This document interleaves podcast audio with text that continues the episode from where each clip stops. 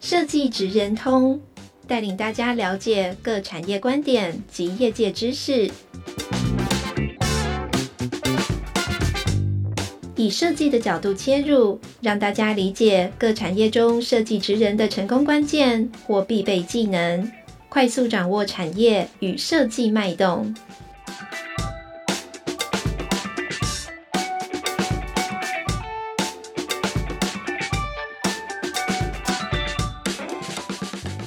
各位听众朋友，大家好，欢迎来到设计职人通的 Podcast 频道。我是台湾设计研究院产业创新组的简思宁，思宁，大家叫我思宁就好。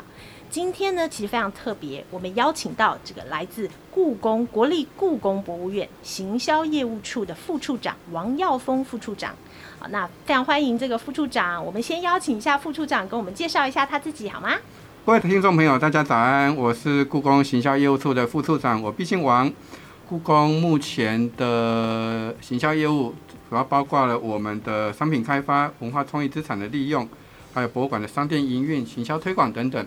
那所以我们待待会在后面的节目里面，啊，我这边会跟各位好好的介绍我们国立故宫博物院是怎么进行我们的行销。那在进行行销的时候，其实有蛮多的内容会。引用到我们的相关设计的元素，那所以说也希望能够在这边跟各位分享我们故宫行销业务处的跟还有国国立故宫博物院的一些行销的内容。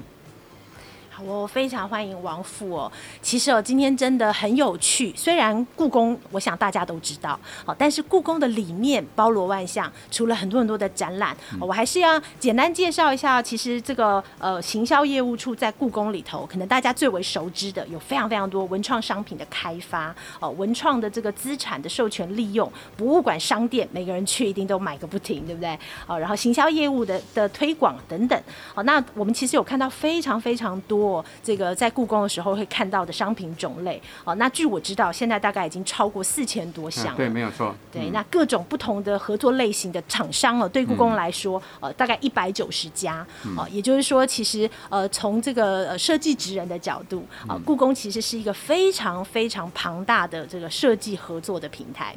哦，那这也是今天我们想来跟大家揭秘一下关于故宫的里面。嗯。好，那谢谢王副。好，今天可以特别来到我们的节目。好啊，那其实啊，大家我们对于故宫的印象哦，可能哦，如果很少去故宫的话，呃，可能会想到的是肉形石啊，可能会想到翠玉白菜。呃，像我自己很喜欢书法，所以我可能看了不少书法的作品，呃，都是这种呃非常非常的高贵的国家宝物。哦，那但是其实我知道哦，现在的故宫的营运方式是很多元的。哦，那我们刚刚一开始前也聊了很多现代的故宫，啊，想请王富来跟我们分享一下现在的故宫，我们应该要翻转一些对它的印象。像对不对？嗯，好，谢谢主持人的简要说明。那故宫其实它的经营内容从，从呃大家比较了解的空空间地域上来讲，它包括台北的外双溪北部院区，还有嘉义太保的故宫南院两个实体的博物馆。对。那当然也包括我们的故宫官网、社群媒体、网络商城、教育频道等等的非实体的服务。呃，这个可能是大家比较熟悉的一个范围。那但是呢，那故宫的经营内容其实是非常非常的一个多样与多元。那为了要让各位听众朋友呃完整的了解我们博物馆的一个经营的内容，我试着从法律的规定，从博物馆法第四条的规定来跟各位说完整说明故宫的经营内容包括有哪些。嗯，那我们依照博物馆法的规定，其实博物馆呢，它业务主要是办理收藏、保存、修复、维护、研究、展示。人才培育、教育推广、公共服务及行销管理，哇，这非常的多，真的，那非常的多样与多元。那这些博物馆该有的功能与业务，其实都通通通都是故宫的经营内容。那只是比较特别的地方在于说，故宫是国内最具规规模的博物馆，是上面讲到的博物馆的业务，其实故宫通通都有，而且都是非常的发展比较。进步与有颇具规模。我举个例子来讲好了，故宫典藏的文物有将近七十万件，它的数量上是国内首屈一指的。是的。那重点是它有包括文化部依《文化资产保存法》公告的书画国宝有三百四十四件。嗯。那刚那个主持人提到的他喜欢的书法，还有那些绘画等等，我们在经过文化部的这些专家评审去审定以后，它有国宝级的文物，就有三百四十四件，这是非常多的。那另外的，在重要古物这边，也有一千七百零一件，这些相当的一个展示的一个内容。我们每年会办理不同的展览，有就有不同的主题来展示给各位听众朋友前面。那这样的一个数量，它就会引申出来所谓的我们的一个研究的成果。我们的月刊、季刊、图录的出版品，还有我们的参观人数，还有院内外的教育推广等等。那刚刚这边还有一个重点，就是我们的文创的一个发展。那经过我们这十几年来的一个数位化的成果，那其实我们跟像主持人刚提到的，我们跟国内外的大概一百九十家的一个厂商有在进行各种不同的合作。那因为有。不同的一个厂商的规模，有不同的地域，跟厂商有不同的一个专业能力，它有不同的一个设计产能。那所以说，呃，有一些是品牌授权，有一些是合作开发，那甚至有一些就是所谓的图像授权。单纯的用故宫的文物图像来进行商品的设计开发等等，所以也就是说，从王富的分享，它应该是非常多元的设计合作，对不对？刚刚王富其实就提到了好几种不同的模式哦，因为大家会知道说，故宫是国立博物院哦，所以其实大家是在这个政府的系统下，那通常大家的印象就会觉得说，好像很难要跟这个政府单位合作开发。那这个我很好奇，想帮我们的设计师朋友问一下，呃，如果大家是这个民间的设计师，要想跟故故宫展开刚刚提到，不管是图像授权、呃合作开发，那有哪一些方式可能可以展开合作？好像就是在王府的单位，对不对？这个是我们的呃行销业务处的核心工作之一。那我这边也很荣幸的来跟各位听众朋友来做一个简单的分享。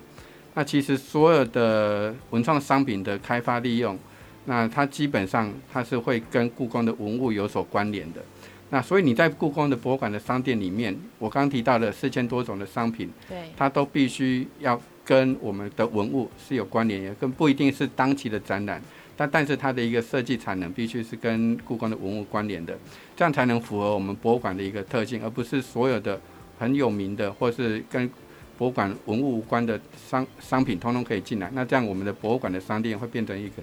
一个。没有特色，或是像一个菜市场的一个。这个我要帮王副补充哦，因为通常我们会看到非常多这个设计选品店啊，当然选品 selection 本身也是一个非常呃不错的能力啊，但是其实少有博物馆真的能够在自己的商店里面没有选品啊，选品是选别人的很好的商品，所以我们在故宫看到的四千多件商品都会一定来自故宫的这个合作开发。对，没有错。那所以说我们在开发商品的时候，我们有所谓的品牌授权机制。目前的国内厂商大概有三十家是用跟故宫双品牌的一个合作机制。那这种这一类的厂商，他自己必须有本身的一个著名的一个品牌，他有跟故宫双品牌的合作以后，他产制的商品给他在他自己的通路跟故宫的通路销售。那另外的有一些可能是刚出社会或者是比较小型的工作室，新锐设计师，他可以用合作开发的商品，因为这些新锐设计师可能在刚出社会，他的设计能量还没有非常一个大量，他也没有所谓的自己的商标或是一个自己的品牌，对，那他可能就可以走合作开发的一个模式，那在故宫的商店通路来销售。那故宫本身我刚刚提过，它是一个具规模的一个博物馆，对，所以我们自己本身有一个博物馆的网络商城，有博物馆的实体商店通路，我们还有国内的大概二十五家左右的承销商的通路。那这些承销商不止在六都，包括我们的宜兰、嘉义等等。各县市，我们尽量的去把我们的文创商品给它行销出去。那所以说，跟我们合作有一个好处，其实就是说，我们故宫本身的行销通路它还蛮广的。那中间还有一个强项，就是我们的故宫精品小编的 FB，他在行销宣传的时候，其实他常常在借由故事性的一个叙述来描述我们的文物。那这个文物产生出来的一个商品，就会顺便的带出来给各位听众朋友。那所以说。在故宫的行销，它是非常的广泛的，所以除了实体的，它的网络跟它的一个呃虚拟的这些通路，其实我们都会努力的去做一个行销推广。这个我要我要帮王副补充哦，就是其实王副刚刚讲哦，轻描淡写，好像两种管道，其实真的非常非常不容易哦。那呃，我我们其实常常听到很多的设计师品牌啊、呃，也就是说，故宫在某个程度上，如果各位身怀绝技的呃设计师已经成立了个人的品牌哦、呃，那其实是可以透过这个双品牌的合作销售啊、嗯呃。那不仅故宫的这个产品被大家知道啊、嗯呃，那连同自己设计师的品牌也有机会曝光哦。那这是一个呃已经有。有品牌的合作模式。啊，那当然，这个因为这一次之所以跟故宫在呃新一代的产学合作有这样的合作，当然也是因为我后来发现了故宫在呃给予年轻的设计师机会这件事情哦，其实他们真的非常用力。嗯，好，那刚刚王副讲的这个我是见证人啊，因为我看到这个我们大四的设计毕业制作，其实在故宫的这个出题跟厂商合作之下，呃，其实无所不用其极，想要帮他们推出去，哦，各种各样的管道，好，那所以我觉得这件。这件事情真的是对呃很多年轻的设计师应该要翻转的观念了。其实故宫很欢迎年轻人，对吧？对，没有错。那其实我这边也可以再举个例子来讲好了，就是我们跟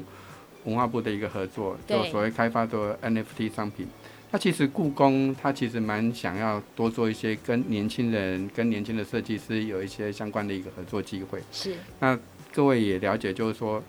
这些年轻设计师，他不一定有自己的店面或自己的一个注册的商标，他有没有品牌还不是很完整。那但是呢，我们透过跟文化部的合作，由文化部，比如说是 Fresh Taiwan，它这样的一个跟文化部双品牌的合作。那文化部 Fresh Taiwan 它旗下的这些跟他合作的年轻设计师，就可以透过这样的管道，有所谓的一个官方的合作进来以后，我们替这些年轻的设计师，譬如说发行 NFT 的商品。对。那在今年一百一十一年的三月到五月的时候，那些那时候刚新的商品销售以来，那其实获得蛮大的一个回响。这是国内的博物馆第一次发行 NFT 的商品。那也获得各界的一个重视。那这些的年轻设计师，其实他就是透过文化部跟故宫的一个合作引进来的。那所以这边也期待，就是说各位呃听众朋友，如果年轻设计师可以跟文化部有一些相关的一个合作以后，我们跟文化部有一些所谓的官方的合作机制，用故故宫跟文化部的双品牌的合作带进来我们这些年轻的设计师。我觉得这个是也是一个。各位听众朋友可以尝试的一个管道。嗯、对哦，这个我我要插播一下花絮哦，因为今年在这个我们跟故宫的产学合作，呃，在故宫多宝阁展，对不对？开展的现场啊、嗯呃，因为那时候吴密察院长也亲自来到这个呃记者会的现场啊、呃，那我们就我觉得那天非常非常印象深刻、很感动啊、呃，连我们院长其实也很感动。吴院长哦，就是白着头发，但他上台还是告诉大家说，呃，他期期待未来的故宫哦，应该是年轻人来告诉我们大。大家想看什么？没错他说不是像我这样老 Coco。好，那那时候我觉得这个胸襟，然后这种愿意呃交由把发话权交给年轻人，是呃我以前对故宫可能比较少有的印象。嗯，对，借由呃吴院长的这些的引导，其实我们底下的各处室都是努力的去想要把它完成。那程序到刚刚讲这个跟年轻人的合作，怎么样透过不同的世代的角度来看我们的文物内容，尤其。我们以前常常其实故宫所谓的高大上这样的一个形象，其实很多人很多人进来就是觉得就是说 哦，这个好遥远的文物。真的。但是我们希望这种形象能够做一个翻转。啊，我这边也可以再做一个分享，就是说刚刚主持人有提到的，呃，我们故宫的怎么样去跟这些的年轻设计师或是厂商合作？各位如果一开始还没有要真正要开发商品之前。各位在设计的时候，其实就可以开始来利用故宫的文化创意资产，甚至可以就是来尝试的做一些设计。嗯。那我这边会跟各位听众朋友分享一个非常好，各位也可以呃非常欢迎各位来去利用的一个所谓的 Open Data 的专区。是在这个 Open Data 专区，其实我们从一百零七年开始以来，我们大量的释放我们故宫的文物的精选的图像以及。非常数量庞大的一个呃文化创意资产的内容，我用数字来跟各位呈现好了。嗯，那到目前为止，我们 Open Data 累积开放给各位听众朋友跟国内外朋友的一个这些设计的素材，包括二十枚的精选图像有两万五千多张。嗯，那三枚的展览精选及文物典藏的资料库，各位猜有多少？四十万笔左右。四十万？对，四十万笔左右。不是四万。对，不是，后面还要再加一个零。所以说这些庞大的一个文化创意资产的内容，其实它会对文物的本身内容、它的年代、材质，跟它后面的文物的意涵做一个简要的介绍。那这边很重要的就是说，故宫的这些文化创意资产，其实就现代人的不只是以前古代人的眼光，它是我皇家的收藏，它是所谓的当代的的精选的一个艺术作品，精品艺术。它其实这些的美的这些的文物，在那时候是一个精选，到现在这个美还是延续着。是的。那所以说，各位设计的听众朋友，其实我们会鼓励你，就是说。这些的呃 open data 的内容相当的精彩，它重点是它不用申请，不用不限用途，不用先授权，对，也不用签所谓的一个申请的程序，就可以直接下载。所以这边特别的欢迎大家来去申请利用，真的就是在网络上找到故宫 open data 专区以后，你就直接去，你会看到有一大片的一些我们的公开的素材。来欢迎各位使用。诶，那这个我要帮大家延伸问一个问题哦。所以像这个 open source 的这些素材，嗯、它其实就不需要走这个比较严谨的跟故宫合作开发商品的这种路线。嗯、那大家其实如果成功开发了商品，呃，嗯、自行的销售贩售，这也其实是没有问题的。因为我刚刚特别强调的，它不限用途，它不限用途的意涵就包括商业使用。那只是我这边必须要说明的，就是说，您自己去在 open data 下载的图像。去创意利用以后，那其实因为这些商品可能没有经过博国立故宫博物院的所谓的审查机制审查过后，所以它就没有办法进到博物馆的商店里面来销售。那当然就是说，如果各位听众朋友觉得啊，我自己创造的这些呃新的一些商品，我在在院外的通路，那也是蛮好的啊。其实我们 Open Data 的一个呃，我们最初最新最当初的一个愿望，其实就是说。我们要提升国内设计人才的这些创意资产的一个来源运用的范围。真的。那所以说，如果不介意它的一个销售管道一定要在故宫的商店销售的话，你在自己故宫以外的销售通路去做销售，不要担心，我们不会有任何的一个。因为故宫是国家的，不在乎大家做商业使用。嗯嗯、没有错。其实这个也要回到我们院长所谓的一个博物馆的一个公开的政策啦。是我们必须理解，就是说故宫典藏的这些文物，它的所有权是归属于谁？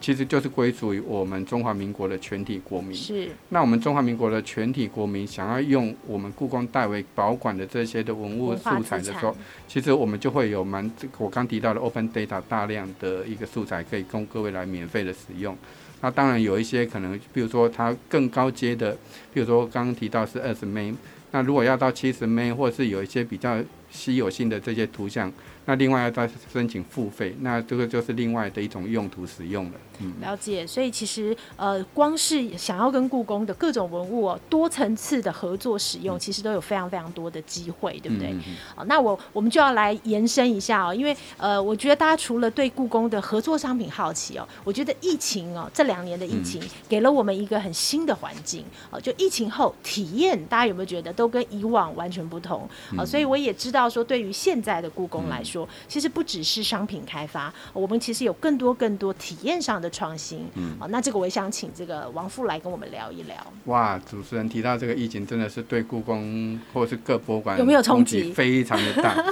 我这边都会用尽量的用一些具体的数字来跟各位听众朋友来呈现这个严峻的情况。最明显的就是。北部院区的参观人数，对，那疫情之前，我们一百零八年的参观人数有三百八十三万左右，是。到一百零九年，各位听众朋友，您猜猜看，剩六十四万，六十四哎，一百一十年的时候更低，剩四十一万，不到五十哎，对，不到五十，就是说北部院区，它因为它国境管制以后，我们其实国外的游客就一下子通通就都没有了，锐减，那这个数字各位可以做一个简单的。算术推算其实就是减了九成，那九成的人流减少，它代表了一个两个重要的意涵，就是说我们故宫的博物馆的门票收入，这是属于公务预算，就直接减了大概九成，只剩一成打一折，对，剩一折。好，那 那进到博物馆，我们通常这些博物馆的消费的那些基金，所谓的故宫基金的销货收入，也是这样子。直接少了九成，所以它是非常严峻的一个呃形势。那所以说，我们在这两年，尤其是呃我们从去年开始，一百一十年三月，我们跟台湾设计研究院，其实我们在洽谈所谓的新一代设计产学合作计划的时候，就我们也那时候其实已经面临到这个疫情的冲击，我们也在审慎的思考，后来就是提出了所谓故宫城上创新体验的企业出题题目。是。那它的目的其实就是像主持人刚提到的，疫情冲击之下，故宫的所谓的重点的体验的改变。怎么样去因应等等？我们希望说，台湾设计研究院这次的合作，能够用把不同目标族群他在博物馆场景中的一个真实需求，能够做一些改变，那打造一个更好的实体的参观的现场。那除了实体的参观现场以外，它在服务设施啊，这些自走的导览，还有购物餐饮的体验等等，都能够有一些全新的改变。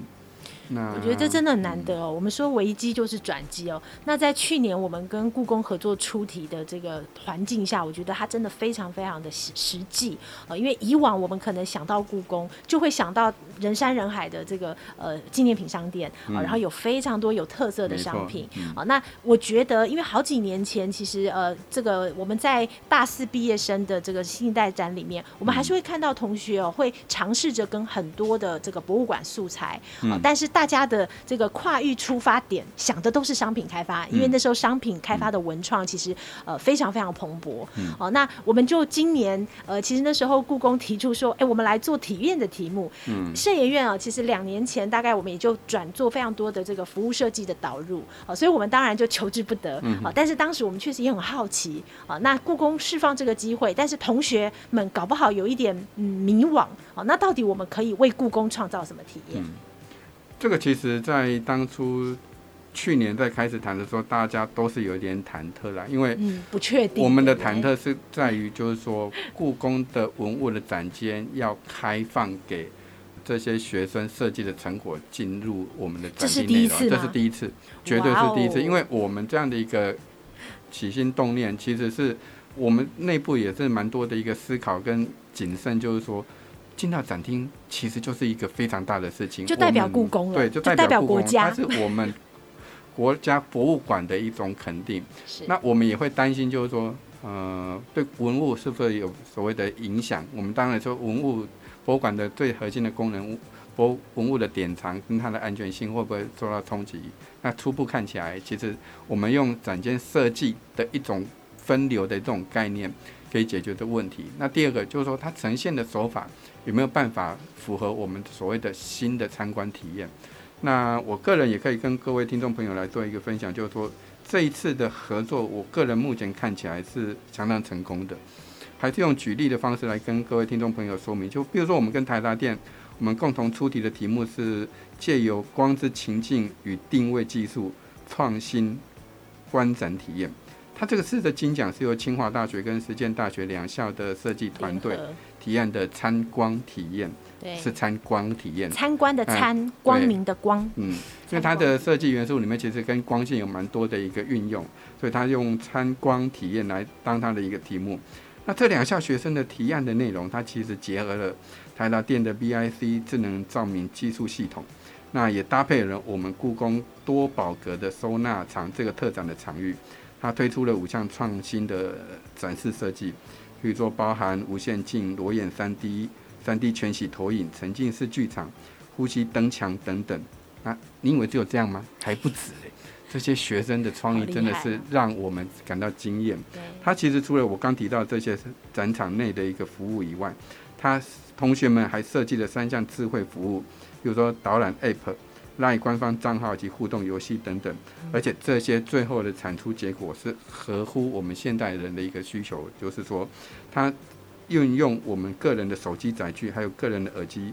就可以体验我们的博物馆设施。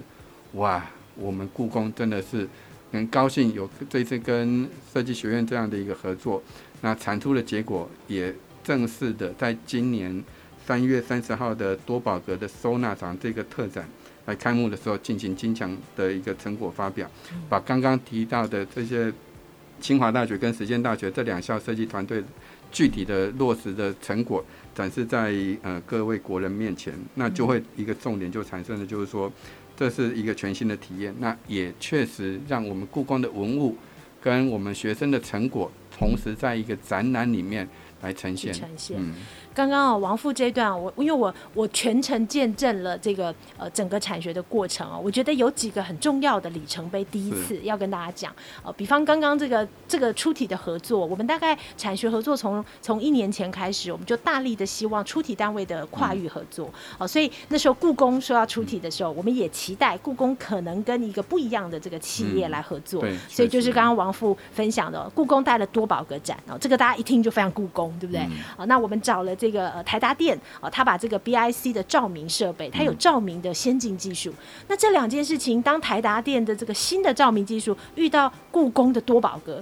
会发生什么设计？嗯、我们当时其实不知道。嗯，好，那刚刚这个呃王副我告诉我们非常非常多同学的设计成果。我觉得如果线上的朋友我是知道这个大学的呃设计系他们面临的时间压力哦。他刚刚王副有讲到一个 key point，三月三十号在故宫就开展了。嗯，那今年本来。预定的新一代展哦是六月初，嗯，也就是说这一组同学他们真的很厉害哦，他们大概硬生生使用了一半的时间把这样的成果催生出来，嗯，哦。那我知道这个过程哦血泪史我们很清楚哦。那其实同学们很非常非常的努力哦，但是他其实有一个很值得的点，就是刚刚王副讲是第一次。对，对不对？没有错。我自己在这个生涯当中也不算很少跟故宫合作啊，但是我的印象中，呃，跟外部的合作，但是这个展览设在故宫的内部，而且来自毕业呃学生，应该真的是第一次。对，没有错。对，那这个展览好像开展之后，现在去还看得到，对吗？呃，实体的文物，因为毕竟有展期的限制，所以实体的文物先闭展的。对。那但是我们同学的这些的设计成果，目前是还在继续展示当中。那我这边还是要再很认真的、再慎重的再跟推荐给各位听众朋友。我一直在说这个展有多新、多么的新奇。如果你不去体验的话，你，哦、你一定要亲自来看。好，我用一个他们这一次的一个作品来跟各位听众朋友介绍好了。像多宝格为什么会精彩？为什么是我们说是故宫最有趣的文物之一？这真的要讲一下。对，因为它。这个多宝格它是一个木匣，它有非常多的机关在里面，就是木盒子。对，它，它是皇帝的玩具箱，木头盒子。对，它这个玩具箱其实它可以放了十几二十件的一个珍万古万的珍宝在里面。它它每个珍宝古物，它都有一个固定的一个收纳的一个地方，它可以开开关关。你整个盒子收起来的时候，它其实就是你在外面看不到任何一个文物的一个。一个木盒，但是它一个一个把它打开开关以后，它其实所有的文物一摆出来，哇，满满的一一个桌子，你会觉得多宝格的精髓在开箱，嗯、对，在开箱，在它的一个收，在那那跟那藏。那但是故宫的这些文物，我们听众朋友，你进到展厅以后，你还是只能看啊，对，你摸不到啊，那个是故宫的文物，也是我们的国宝，我们。当然不可能，也没有办法，就是说，哦，我这个我想要开开关关，我想要拿进拿下，我，想把这个盒子打开再合起来，那是不可能的。但是同学帮我们解决了一个问题，就是说，他试着用现在的一个科技的方法，用裸眼 3D 的形式，那配合舞台的显示器，让观众朋友就可以直接用徒手的方式把万多宝格的一个匣盒跟跟它的开关。对，这项的一个设计跟成果，其实，在我们这一次的展厅里面，它是最吸引游客驻足停留的地方。我偶尔会进到展厅的时候，我就看到，其实好多游客，大家都在玩那个。对，他看完实际的 多宝格以后，哎，只能看不能玩，不能玩。但是他进到我们的同学的这个那个成果展示的空间以后，他就可以自己用所谓的科技技术去把玩这些的。呃，多宝格的开关，而且可以把所谓的文物这样做一个拿取的动作，我想这是一个非常新的尝试，也是非常吸引游客的一个。策展的方法，嗯、对我我我自己去看这个展的时候，嗯、我也是一直在那边开开关关，享受我当皇帝，然后我可以自己把玩这个箱子的乐趣哦。那刚好因为王富聊到这个，我觉得我就要来帮大家也问一下，揭秘一下，在故宫的内部哦，嗯、它是怎么策一个展？嗯、因为我们知道故宫其实不同于一般的这个商店或博物馆哦，它其实刚刚提到这么多的典藏。嗯、那刚刚其实王富有讲到，一开头介绍故宫的时候，说到里头有一个很重要的功能是研究。嗯、对不对？所以这么这么多的文物哦，那到这个这么多文物，不要说它不可能一次被展完哦，嗯、一定有轮替。那从这个浩瀚的这个博物院馆藏当中，嗯、呃，怎么样挑选什么主题出来？嗯、哦，那这个故宫内部是怎么分工的呢？嗯、好，这个是非常有趣的题目。大家都知道故宫，故宫，可是故宫到底的内部怎么样去分工？我想大家也都是蛮好奇的。好。我们我一开始我提到的故宫的一个呃，它的各项的一个经营内容，其实很重要的一个就是博物馆的研究、文物的研究。那所以说，在研究这个方面，我们其实院内有两个处，啊、呃，器物处跟书画文献处。那当然南还有一个南院处，它其实呃，因为它比较综合的博物馆的一个功能。这三个单位其实都有都在专门负责文物的研究跟典藏。那也就是说。我们所有的展览的发动，它的主题的形成，是在我们这三个研究单位里面去去促成的。那但是一个任何一个好的展览单位也晓得，就是说，呃，它必须经过我们刚刚提到的，怎么样呈现在各位听众面前面眼前，眼前，怎么样去透过呃这样的一个展览形式，让这些研究人员的研究成果能够被展现出来。那各位可以理解，就是说文物是不会讲话的。对。每一件文物，比如说我是翠玉白菜，我不会跟人家说哦，我这边有什么，我那个上面有什么样的昆虫，它自己不会讲话。昆文物是你如果从一个实物的静静止的状态来讲，它其实就是啊、呃、实的。那但是我们透过我们的一个设计，其实我们进到展厅里面，其实我们这些的所有的内容都是经过设计的，包括它研究内容怎么样呈呃展现出来。它的主题怎么形成的？它都必须经过一个设计的形式，让民众能够在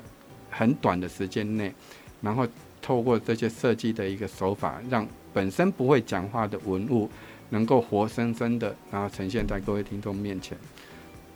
这里面有两个步骤的转译，对不对？嗯、一个关键字是研究，嗯，啊，另一个关键字就是后半段的设计。设计，对。啊，那这个也就是说，在现代的故宫来说，研究到设计，呃，这条路其实应该是在转化体验的时候，非常非常重要、不可或缺的。哦、嗯，那我我以这一次因为产学合作在做多宝格展，好，那我们也跟着这个外部的学生哦，真的很深入到故宫的内部，嗯、我们就发现没有错，这个所有的文物一开始的呃来。是研究员做初步的这个策展，我们策展的英文里面 curator，其实它非常非常重要的功能是在这么浩瀚的文物里头，呃，从他们的专业知识背景，呃，选取一定的观点。刚刚这个王副讲到，因为文物不会讲话，哦，所以呢，这个挑选出他们觉得呃有意思的部分，啊，但是后半段，啊，怎么样把这个多宝格，呃，一个死物，但是可以做到大家会这么有兴趣，这么多人在玩玩它，其实这后半段就是设计。对，所以这个呃，我常在讲，其实我们不只是期待我们的设计进到博物馆的内里面，对，我们其实是希望说，透过设计怎么样去提升文物展览或是博物馆的参观品质，这两个概念不太一样。对，其实我举个例子好了，其实任何的博物馆，包括故宫，你从它的外观，从它的还没进到展厅之前的动线。你怎么样去买票？你看到的任何的指引，它一个指标设计，怎么样去上厕所？怎么样去买票？怎么样去运用我们这些语音导览等等？它其实你还没进到展厅之前，这些都是经过设计的。你要让透过设计让民众进到这博物馆的里面的时候，它就是很愉悦的。是的，设计就是应该有这种功能，就是说让民众感受到我们想要提供的服务。好，那进到展间以后，那更是需要一个设计的一个改变。文物不会讲话，但是我们怎么样透过我们的展间的设计？因为每个展间，其实你像呃任何的博物馆里面，它每一个展间的形状、它的空间挑高，或者是它的一个方正等等，它其实都会不一样。怎么样利用既有的空间做一个展览的设计？那当然还有一个核心的业务，就是说文物的每个素材的的那个所希望能够展现出来的。形式是不一样的，没错。比如说书画来讲呢，它必须要把它摊开来，是。但是我们有一些比较长卷轴的，它可能有十几公尺，你要把它展示出来，这个又有一些空间的限制，所以在设计的时候就会有一些取舍，就是说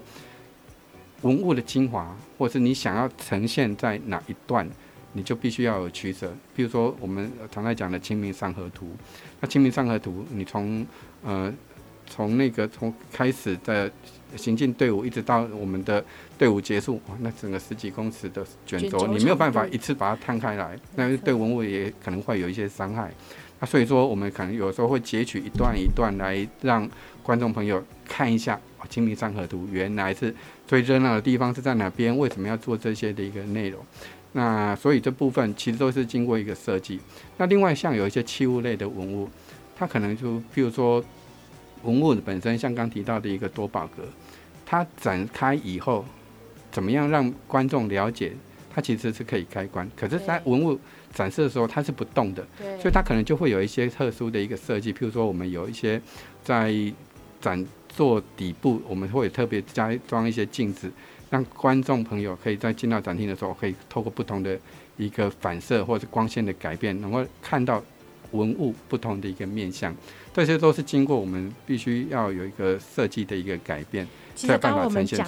我们刚刚讲那个多宝格，其实多宝格大家真的很值得去看一下。呃，虽然文物现在没有展了，但是同学的这个创作其实还在展间。因为多宝格在以往的故宫，嗯、我觉得它的展示方式跟这一次真的有很大的差异。对，没有错。因为多宝格不管我们通常是看到展开海以后，嗯、它是很精巧，看到里面的小宇宙藏了这么多的宝物。但是老实说，那个真的都是静态的。嗯。即使透过镜面，我们会看到原来有这个小小的 tricky，可是其实多宝格最大的这个乐趣其实是动态的，对，当它被开关之间讲完的过程，哦，原来打开有这么大的惊喜，啊，那这个在以前我们很难想象，但是透过这个体验的设计，这次同学真的让我们可以动态的，呃，去动动看这个多宝格的文物。真的很有趣呃！最后的这个题目，我也要帮同学问一下，因为在这个故宫，其实刚刚王富的分享就非常棒。除了最早我们聊到的这个商品设计哦，这个已经非常非常多了，对不对？然后到这个呃体验展览展间里面体验的设计呃，再往外扩一步，所有还没进到展间前，其实都是服务的设计哦。那所有的所有，其实呃博物馆产业，老实说，它就是设计产业的一环。没错。嗯、哦，那故宫，我相信虽然不是长在故宫的内部哦，但是故宫其实常年年的大量跟很多的设计人才合作，哦，那如果这个从故宫的角度，你们会想，呃，你们如果要对这个年轻的设计人招手哦，你们觉得什么样特质的年轻设计人，呃，是你们在呃以往经验里面最常合作的？嗯，其实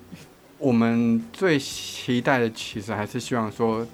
跟以往有不同的一个做法跟改变，能够来试着引进。到故宫的展厅或是故宫的呃文创商品里面，是我们其实是一些希望说有个求新求变的一个过程。那当然就是说，呃，我们也了解，其实设计人本身有相当的一个创意训练跟敏锐的观察能力。那但是就博物馆的立场来讲，我们还是希望有一个就是说，他对文物的一个初步的了解，这个是我们可能在博物馆的一个特殊性跟我们的一个基本的要求。那也就是阅读文物的能力是蛮重要的。怎么说呢？呃，七十万件的文物，你不可能每一件都了解，那你就变成研究人员。没错。那所以我们也希望就是说，您对您有兴趣的文物去做一个初步的搜寻跟了解它的这些特性，它到底美在哪边？有些是有些文物是美在线条，有些是美在它的一个呃一个外观，有些是美在它的意，都是不一定。那所以说，每件文物的美，如果能够设计的人人才能够再去多细一步了解的话，我想这个是对我们在创新设计的时候，这是我们蛮期待的，就是说，不是凭空的跑出来一个创意。我们希望有新的创意，但是我们这些新的创意，我们还是希望说能够跟故宫的文物有一些相关的结合，它是有有有所本的这些的改变。我想这部分是我们对于我们设计呃听众朋友们都希望所期待的一个想法。嗯，谢谢王副，真的很棒哦。其实哦，大家都怕他想的太沉重，其实故宫真的是一座瑰宝。但是说实话，除非是即便是研究员这么说好了，也不可能完全全面的了解故宫文物之美哦。所以真的就是王副刚刚讲的，嗯、选择一个你自己有兴趣的议议题，嗯、懂得欣赏它哦，那并且有所连接哦，嗯、那这个我们也觉得是呃拥有故宫的台湾非常非常重要的这个设计人才的核心素养。我们不是一直谈素养文化嘛？哦，其实这件事情是我们觉得非常棒的事。哦。那这个呃，我觉得今天非常谢谢王富来。哦。那虽然我们一开始是聊了这个 很多故宫现在呃产学合作的过程啊，但因为这一次真的太特别了，对，我们深入到故宫内部各种各样的层面，哦，那我们呃真的也揭秘了很多故宫未来的设计可能啊，知道他们求新求变。我我相信他讲的是真的，各位朋友，因为这一次我们在这个产学合作里面真的是推出了一个我们事前大人们都没有想象过的方向，没有错。好，那没有任何的包袱或者是限制哦，故宫内部其实使命必达的完成了这个同学实现了他们的创意。哦，那我觉得这件事是最整个过程里面呃我最最最感动的地方。好，所以大家不要因为故宫两个字就觉得好像他们很老，其实他们真的很愿意挑战跟改变，就等你们来。确实没有错，嗯。真的是非常棒的一个设计的未来的一个可能合作，好，那我们今天的这个设计职人通呢，就跟大家揭秘了一下故宫跟年轻人才未来的可能，好，那非常欢迎这个呃大家以后有空记得到故宫走一趟，现在看着很舒服，只有一层，对不对？我们希望它慢慢的要回来了，好，那呃透过这个机会可以找到更多的呃你有兴趣的议题。这样，那我们就呃非常谢谢王副今天来到现场，谢谢各位听众朋友跟我们分享，嗯、谢谢，好，谢谢主持人。